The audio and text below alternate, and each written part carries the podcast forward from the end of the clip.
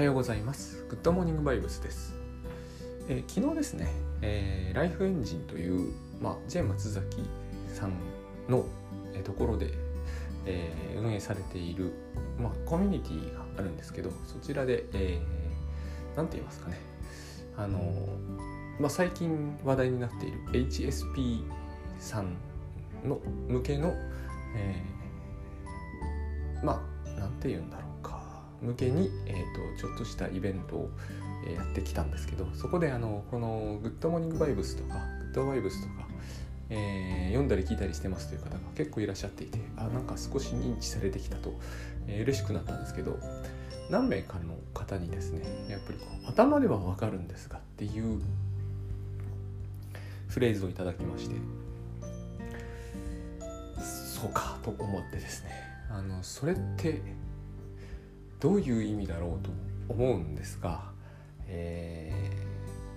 ー、そういう方は是非ですねあの今月であれば例えば1月30日に開始する、えー、勉強会のシーズン2というのを倉園さんがこれは主体でやりますんで頭でわかるという人はですねやっぱこっち聞いていただきたいと思いますね。あの私の話だからそうなっちゃうのかもしれないしさまざ、ま、あると思うんですけれどもね要因は、えー、多分だいぶその同じ話だと仮にしても、えー、違って聞こえるんですよ。そういうところがこの種のことでは大切だと思うので、えー、よろしければ是非オンラインですのでご参加いただければと思います、まあ、有料ではありますが3000円なのでまああの払えないというようなお金ではないというふうに私は思うんですよ。えー、私は50近いから3,000円が出しにくくなくて20代の人にはそうじゃないかもとかもなくもないかもしれませんけれども、えーと、多分、えー、外食とかでそのファストフードでなければ使っちゃいうる金額だとは思うしだいぶ一回聞くだけでも違うと思うんですよね。よろしかったら是非ご参加いただければと思います。でその、まあ、昨日の話をしてもよろしいんですけど、えー、たまたまですね昨日そうじゃなくて、えー、井戸さんかなという方がツイッターで、えー、面白いツイッターじゃないなあれはな、えー、これと同じポッドキャストで面白いお話をされていたというか、まあ、あの一部の人には面白く響くであろうお話をされていてあのこれが正直こうえー、まあなんかこう私の聞いていただいている上に私のことを持ち上げていただいていて大変ありがとうございました。あの何て言うんですかね。すごくすごくローカルな話を、えーと、綿密になさっている感じもありましていろんな面白さがあったんですけどあのその辺の話をちょっとタスクシュート系になりますね。中心の話になりますね。あのタスクシュートって、えまあ、やっていない方にはどう考えてもあのピンとこないと思うんですけれども要するにこれは仕事の能橋江さんという人がですね開発した、えー、彼の性格という独特のオリジナリティが発揮されているですね、えー、やり方なんですよね。でなぜこれが効果があるのかとか時間管理に向くのかということはですね本当にこれはもうやってみなくちゃわからない私は一応説明できるところまで来たつもりなんですけどそれこそ頭では分かってますとかって言われても何の意味もないんですよ。えー、グッドバイオスも本当にそれじゃあ十分ではないけれどもタスクシュートも全く同じくそれでは十分ではなくて頭で分かっててもしょうがないことなんですよ。時間の節約とか時間をうまく活用するだといった話はですねえー、使ってる人は大半の人がですね、えー、実感していただけるんですよ。時間が管理できるようになりましたと。そうすると人間っていうのはなかなか援護なものででは次にこうしたいのですがってすぐなっちゃうんですけど私は時間管理がうまくいったなどという記憶はですねタスクシュートを使い始める30年間全くもう受験の時とか本当時間のやりくりとか頑張りたくなるじゃないですか。留学中なんかも本当なったんですけど全くうまくいったことなかったけどタスクシュートを使ったらなんか信じられないぐらいうまくいったんですよね。でこれは僕はこう井戸さんが、えー、ツイッターであツイッターじゃないごめんなさいポッドキャストでお話しいただいてたように、えー、職種を選ぶという考え方もあるんだけど実際はそうなってないんですよ、えー、会社員の人でもあれ使っていて使い続けてもうこの段階で僕はいけると思ってるんですね使っていて使い続けているということは何の効能も感じていないならばあの七面倒くさいものを使い続けるはずはないのであれを使い続けているという段階ですでに会社員にも有効だと思うんですね。でそれは当初イメージした効果とは違うかもしれないんだけれども確かに効いている部分というのが実感されるはずででその確かに効いている部分というのはですねやっぱり大橋さんじゃなければおそらく、えー、ああいうものにはならなかったろうなと。大橋さんが書かれているその当時やりたかったことは、えー、タスクシュート通りじゃなくてもできるんですね。その後タスクシュートというのはいろんな編成を受けてるんですけれどもいろんな人が使い始めたから。やっぱりこううんとそのいろんなニーズの中には同じ方向を向いているところが多分あってですね。それは私の思うところでは人は自分が、えー、ついさっきやったことから、えー、ついちょっと先にやろうとしているこのこの差はですね数分単位ですよ。の間すら、えー、混乱してしまうとそういう混乱から救い上げてくるそれも常時救ってくれるっていうところに大きな、えー、効用があると思うんですね。料理とかやってると分かるんですよ。5分前に何やったのか。3分後には何をするのかということが分からなくなっちゃうんですよ。そしてしくじるんですね。それがほとんどなくなるというそれも、えーと、料理もうまくなればというか自分がよくややっている料理についてはそうはならないんだけどこういろんな料理を並行して進めていくと起こるわけですねそういうことが。この種の混乱が実は料理中だけじゃないんですよ。ありとあらゆる瞬間に起きていて全部それを起こさないというふうにしていくと何が起こるかと。タスクシュートに最初に皆さんが期待しちゃうことは多分、えーと、そういうことじゃなくて、えー、土曜日の3時から4時の間にこうしとけばよかったのにこうしなかったというそういうマクロな感じになっちゃうと思うんです。最初はそれでいいと思うんですね。でも実際にそのマクロな感じをいくら頑張っても時間管理ってこのマクロな時間管理でうまくいくならば、えー、GTD とか、えー、それこそなんかスケジュール帳みたいなものでも誰でもうまくいくと思うんだけどそういうことでは全然ないんですよ。実際に起こることは。それではタスクあの時間の、活用ってできるようにならないんですね。であのそうそう、えー、忘れてた。井戸さんのポッドキャストで聞いていて面白いと思ったのがですねあの私と大橋悦夫さんと、まあ、J 松崎さんという方がそれぞれ違った考え方を持ってるって話なんですけどまああの人間が違えば考え方はそりゃ違うんですがそんなことはないだろうなと思ったんです。ここが面白いなと思ったんですよ。特に私と大橋悦夫さんに至ってはですね、えー、人は違いますよ。性格も違うし、えー、好きなものも違います。彼は映画が好きだし私は野球が好きだそれはタスクシュートとは関係なく当然そういうことになるんだけど、えー、じゃあタスクシュートについて言ってみるとですね私は彼と私はすっごい似てると思ってます。あのほとんど違わない。ここを無理して分けるというのはそうだな。以前私が朝霞に住んでた時に、えー、柿の木幼稚園というところと、えー、第二朝霞幼稚園というところがあったんですね。割と大きな幼稚園大きかったのかわかんないけど、まあ、うちの小学校に行ってる人はそのうちのどっちかあるいは仲良し幼稚園のところ行ってたんですけどあのある種の人はこういうこと言うんですよね。あの子はすごい柿の木幼稚園っぽいよねとかああいつは絶対第二朝霞だよとかって言うんだけどそれ分ける意味あるのかっていうような 違いなんですよ。もうすぐ近所だしね、えー、なんかこう柿の木派なのか第二浅香派なのか。えっ、ー、とタスクシュートにおいて佐々木堂橋を分けるというのはそういうローカリズムみたいなものがあっておかしかったんですよ。あのそりゃうんと近くに行けばどうしたってこう違いって出てきますよね。そりゃあの朝霞に住んでる者にしてみれば朝霞第二幼稚園と柿の木幼稚園をどっち選択するのか大事なことかもしれませんけど、まあ、ちょっと離れてみるとですねそんなもん全く同じに見えると思うんですよ。あのというぐらい私と大橋さんは多分、えー、その違いが分かるのはあの、まあ、井戸さんだからだよなという気がしました。えー、普通の人には分かんないそんなこと。でえっ、ー、とまあ大橋さんは過去ログというもの、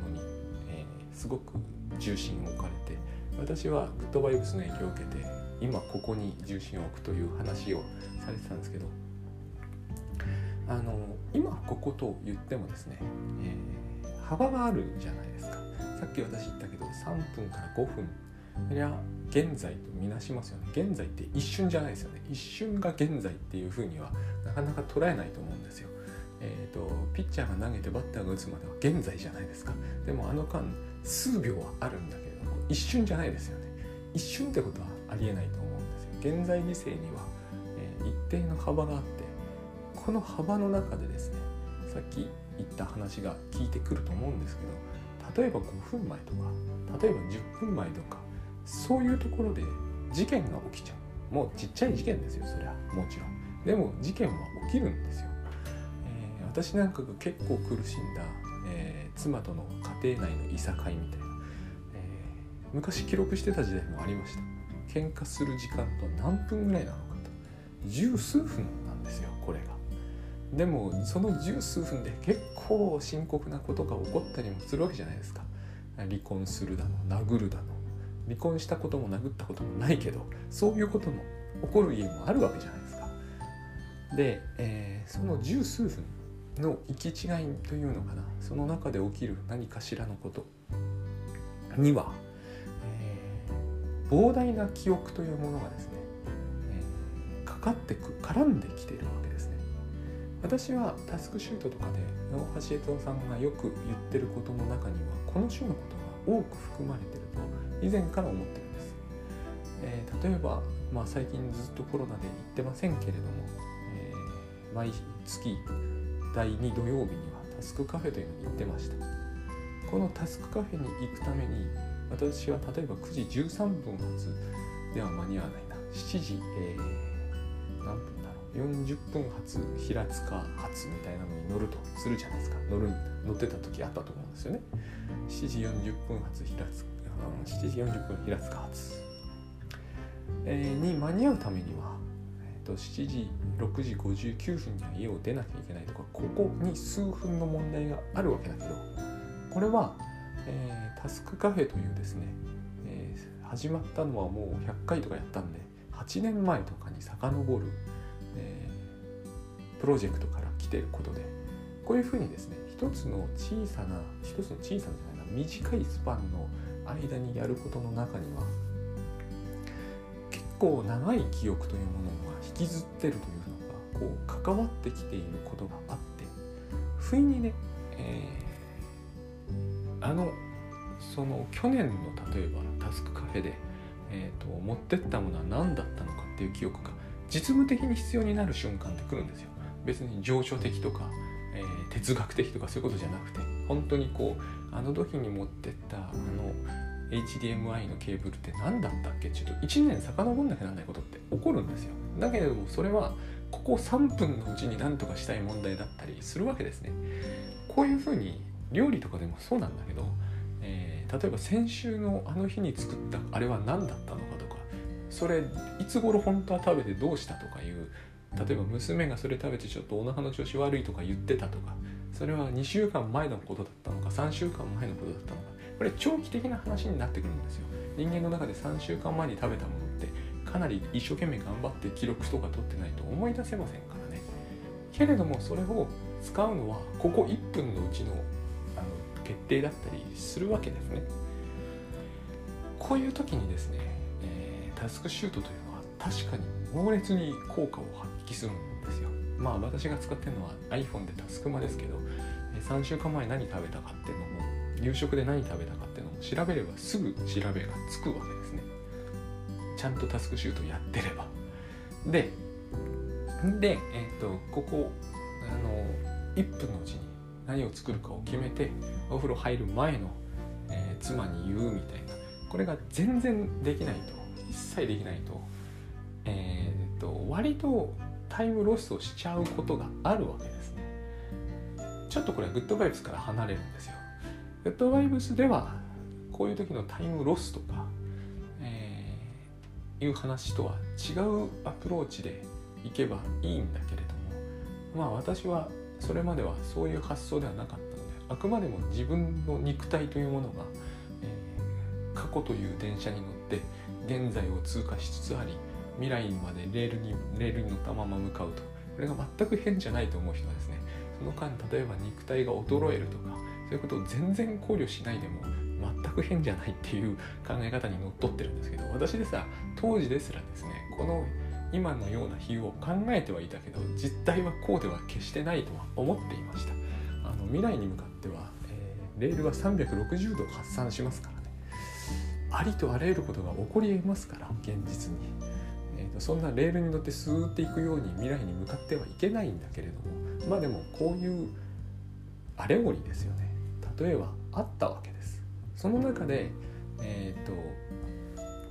ここ3分から十数分先あるいは2週間前から、えー、今日の1時間後あるいは今日の3時間後にセミナーがある。それを決めたのは1ヶ月前。こういうふうにいろんなですね未来の見通しに関する記憶とか実際にやった過去の記憶とかが現在にはこう渦巻いているんですよ。絶えずですね。これを、えー、常時あの手近なところで処理できる。タスクシュートっていうのはそういうことができるんですね。できるようになるだから、えーと、次から次へと忙殺されている時でも意外とそれらをやっていくモチベーションを失わずにしかも割と自分自分としてはですね自分自身としては手際よくやれているというフィードバックを常時得ることができる。そういう効能があるんです。これを今ここと言って説明してもいいし、えー、たくさんのログを取っているということに効能を何て言ったかね、えー、そういう効果を得ているという説明をしてもいいと私は思う。だから、えー、分からないところもあるんですよそれがある人にどこが一番有効作用成分なのかというのはえー、他人にははっきりとはもうわからない部分もあるんだけどでも使い続けている人は効果を実感してるはずなんですね。でいろんな要素があるんですよ本当に。え、モチベーションを簡単に取り戻せる要素とか、随分昔のことを簡単に思い出せるから、えー、嫌になっちゃわない要素とかそれこそ次の次にやることが書いてある通りだということが、えー、その人の短期記憶にとっては大きな救いになるだとかいろんな要素があるわけです。このいろんな要素が私はその現在時世の中で何かを実行するという時には自分はいつもどうしたって記憶を使わないわけにはいかないというかもうすでに記憶を使っちゃっていてその記憶は言うほどきちんとは分かれない。あの心理学ではよく短期記憶とかって言うんですけど短期では済まされないわけですよ。だけど長期記憶から短期記憶に引っ張り出してくるっていう言い方をするわけじゃないですか。それもそれも非常にこう一つの大きなイリュージョンなんですけれども長期記憶の中からと簡単に言うけどフロイトとかに言わせれば多分それ無意識からなぜお前は引っ張り出せるんだって必ず言われると思うんですよ。えーと、大橋さんのように記録をつけているからっていうふうに返せば相当強烈な返しになるんですけどでも記録をつけてることはなぜ覚えてるんだって多分フロイトなら言うと思うんです。彼は徹底的な合理主義者なんで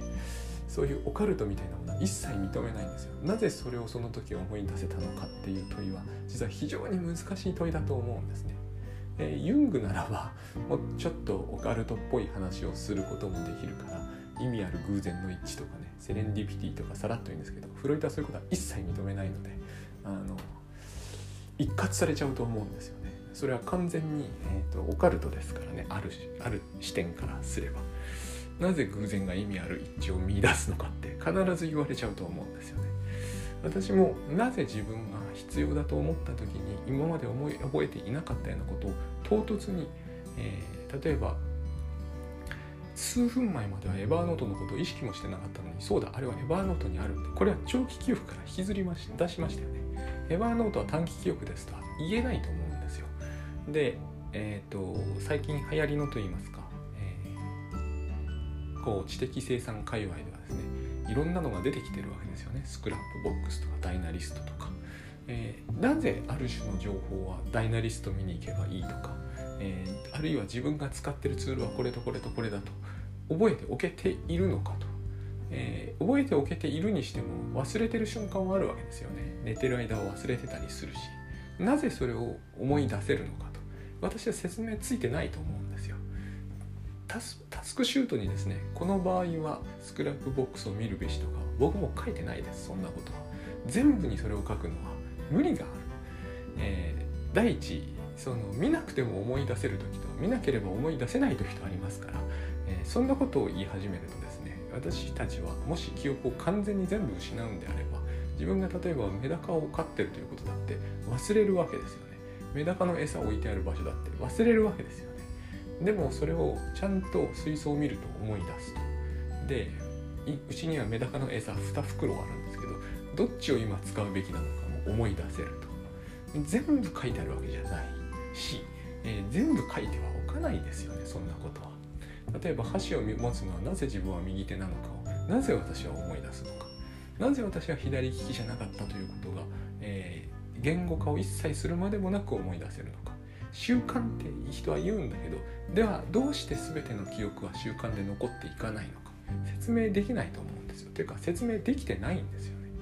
あのある不眠の人が非常に面白いこと言ったんですよ。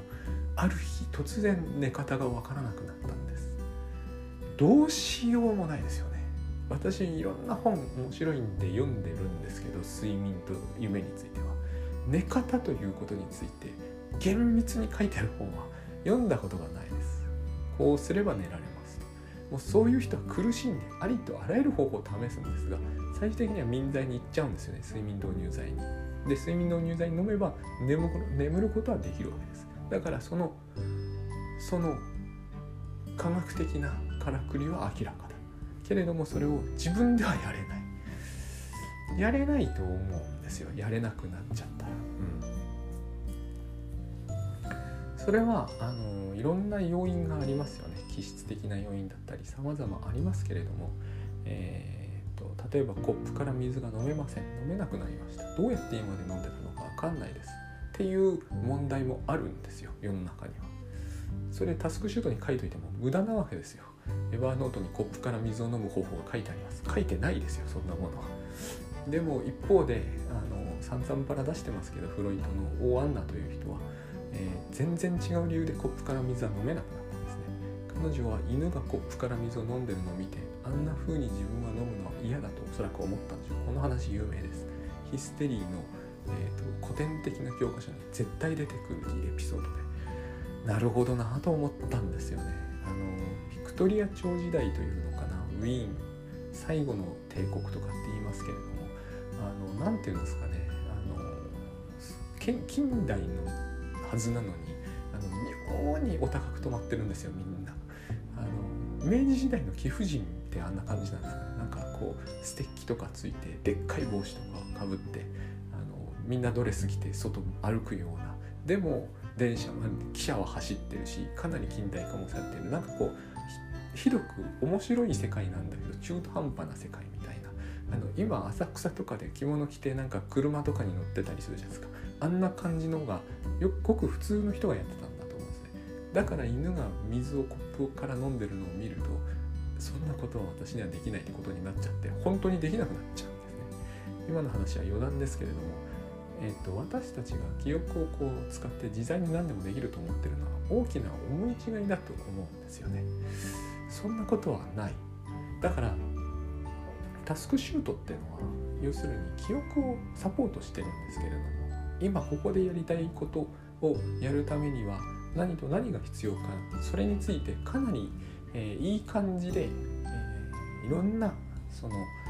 何て言うのかな材料を提供してくれるのが自然にいくように自然にいくように持っていくことができると。けれどもえっ、ー、とですねそれがじゃあ記憶がベースなのかモチベーションがベースなのか今ここがベースなのか計画がベースなのかは分からないし、と、同一人物でもそれはつどつど変化するはずなんですね。私がだから、えーと、駅に行きますと1時間半後には渋谷に着いてますって時はこう一応未来の予想をしているつもりでいるんですけどそれは過去の経験からをベースにして同じような行動を取ればいいと思っているのかもしれないしとにかく今現在のこの、えーと、荷物のセットアップとかに一生懸命なのかもしれないっていうかそれがどんどんどんどん混ざってきて、時々刻々と変化するわけじゃないですか。そのことの大半がですねあの他のツールではありえないぐらい細かくサポートしてくれるっていうことをすることで、えー、一時いろんなところで混乱の渦に叩き込まれた自分の流れをですね時間軸に沿って修正していってくれるんですよ。いろんなことをやんなきゃなりませんって言った時よく GTD でも言いますよね。気になることを全部書き出しなさいと。私あの気になることという表現が以前よりはるかに気になるようになってきたんですけど気というのはあの土井武雄さんに言わせればですけれども気というのはあの何て言うんですかね上向きなものなんですよね根本的に。気た気というのはニュートラルじゃないんですよだから気になるという表現は非常にそれこそ気になるんですよ、えー、元気になるというじゃないですか？気が元になるとですねそれはいい感じになるってことなんですよ。ニュートラルじゃないんですよね。だから気になるというのは非常にあの問題用語なんですよ。でもまあその忙殺されてる人が気になることをわーっと書き出すと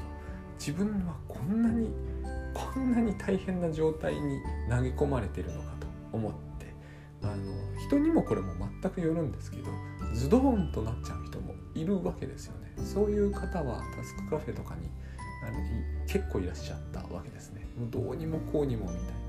だからこそ、えーと、ある意味では全部忘れてタスクシュートのレールに乗って走ってみようって感じなんですよ。走ってみるうちに、えーと、その時自分のその判断力では何、えー、て言うんですかね。うまいことそのあいい感じになってるんだなっていうことが分かんなくなっちゃうんですね。でもそのタスクシュートっていうのはその時やってることをただただ記録していってずっとこうそのレールによってシューっていく感じなんでこれシューっていうのをやっているうちにあまあまあとりあえず今あれはいいんだとか今すぐこっちはやんなきゃダメなんだというのがこう動くことによって見えてくるみたいな。でその見えてきた風景も全部記録に残っていくから、えーと、どういうふうに今後も動いていけばいいのかというのがそれもリピートもやってくれるんで非常にこう至れり尽くせりなんですね。この至れり尽くせりが大切なんですよ。あの GTD だといつも現在時世のままこう気になることを並べてみるのでどうそれを整理しようと自分が動いていないために動きながらじゃないと何て言うんですかね、えー、実感される自信みたいなものが得にくいところがあると思うんですよ。動き出さないと。動き出せなくなってるのは自信がないからなんですよ。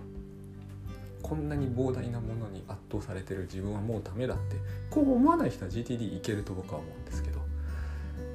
でタスクシュートっていうのはもう何にもしてなくても何にもしていないという記録を残しなさいなので動いているということにさせられちゃうんですね。そうすると自分は何かしら動けているというフィードバックが戻ってくるんでこれが大切なんですね。だから現在時世を全部、えー、記録していかないとダメだしだから、えーと、昨日のあのこのリストは昨日のリストなんですけれどもとかはダメだということになるわけですよ。いや昨日に生きてないからあなたが生きてるのは今日ですからと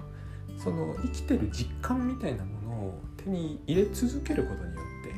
えーと、どんなにすごい忙殺された状態に囲まれていても自分は前に進んでいけるんだという感触をつまり元気になれるわけですよ。気は、え、前向きなものなんです。その気になることにばっかり引きずられなくて済むっていうんですかね。その動いていないと見えないことってあるんですね。でも動いてるんですよ人は常に。だから動いているっていう自覚さえ持てればなんとかなると。なんとなくこの辺でねなんとなくグッドバイブス的なところが出てくるんですねで、えー、そういう話を思い出したわけです思い出したと言いますかなるほど。そのそういう区別もあるわけだと思ったわけですね、えーと、過去現在未来というかこの過去現在未来というつまりカレンダーなんですけど、えー、カレンダー的なのというのは当然目的があって作られたわけです、えー、私が思うにですねこうまあもう散々言われてることですけど言語とかがそうですよね。つまり、えーと、言ってみればルールですよね。支配だと思うんですよ。社会的なその形は今こうなってるんです。だからイスラムの世界でイスラム歴とかって使うじゃないですか。そういう風になってると思うんですよ。このこういう今時代の区分でこういう毎日をあなた方に保証しましょうと。でもその保証は絶対ではないですよね。神様が保証してくれてるわけじゃないんで。だから目安にはなると思うけれどれに沿ってですね自分がこう一日一日というふうにこう駒を動かすみたいに動くというのは本当に家庭の家庭のさらに家庭みたいなものであって、えー、難しいと思うんです。そういうことはあの何て言うのかな。趣味としてはいいと思うんですけれどもさっき言った通り忙殺されてくるとすごい忙殺されてくるとあの佐々木さん自分の時間がないんですというのは、えタイトルとして面白かったんですけどあれ質問にもなってませんからねあれは大橋さんの方が多分、えー、ライフハック的には面白い回になったかなという感じもします。彼であればおそらく、えー、彼自身はもう今やそのスーパーサラリーマンみたいに暴殺されてるわけじゃないと思うんですけどやっぱり私はどちらかというとこう2社で2社以上でまあ2社なんですよね私はね。気質なんですよこれ、えー、昔よく言ってたと言ってたわけですけど大学時代とかすごく彼女が欲しかったと言ってた言ってたじゃないですか。私は一人っきりになりたいとあんまり思ってないんですね。2社は最低でも2社は欲しいみたいな人間なんですよ。だから一人だけで一人の時間で何かを、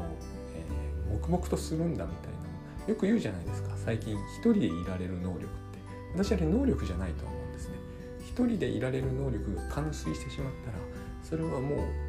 私の知ってる限り一人でいつまでもいられる人はやっぱり23人いるんですけどみんな統合失調症なんですよ。あの一人でいるって言ってもすごいですよ。一人でこもって1週間とかそういう世界です。これは確かに一人でいる能力がありますよね。ありますけれども、えー、一歩間違うとその感じって。全人類が滅んでも一人で黙々となんかアニメを見るとかそれはでもやっぱりですね、えーと、なんか違う感じはするわけですよ。皆さんがおっしゃる自分の時間っていうのはそういうものとは限らないと思うんですね。で私はその一人でいたいっていう究極的な人間じゃないんですよ。だってアメリカ留学してやったのが心理学ですよもうね、えー、僕以外の人類が全部し滅んでしまった時心理学とか全くいらないじゃないですか全くいらないはずなんですよその時必要なのは神学か哲学ですよねもし必要だとするならばそういう時に心理学とか他人の心理を読んで心理を読むってことはないんですけど心の動きがどうなるとか関係ないですよねそういう時には。心理が真理などというものに興味があるということは他人に興味があるに決まっていますので、えーと、自分の時間という最終的に言ってもそれは娘との時間であったり、奥さんとの時間であったり何らかの意味で2社以上を指すわけですね。そういう意味では僕は大橋さんの方が、えー、私より一人でいる能力が高い感じがするので一社でこ